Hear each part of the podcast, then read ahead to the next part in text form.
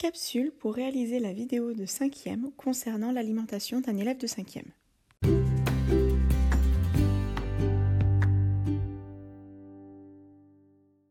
Bonjour à tous, j'espère que vous allez bien. Au cours de nos réflexions, nous cherchons à savoir ce dont nous avons besoin pour que les cellules de notre organisme fonctionnent. Nous savons que nous avons besoin de glucose qui est apporté par l'alimentation. Nous allons nous intéresser aux besoins alimentaires d'un ou d'une élève de 5e. Plus précisément, vous allez faire des recherches concernant les besoins quantitatifs, en kilocalories, en besoins qualitatifs, par exemple les proportions en protides et leur importance pour le corps, mais aussi en lipides, en glucides, etc.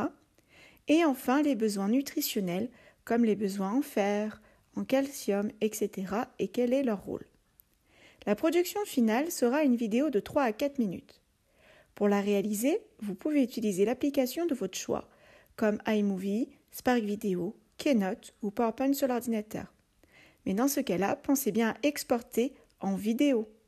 Sinon, ce ne sera que un PowerPoint ou un Keynote, mais sans le son.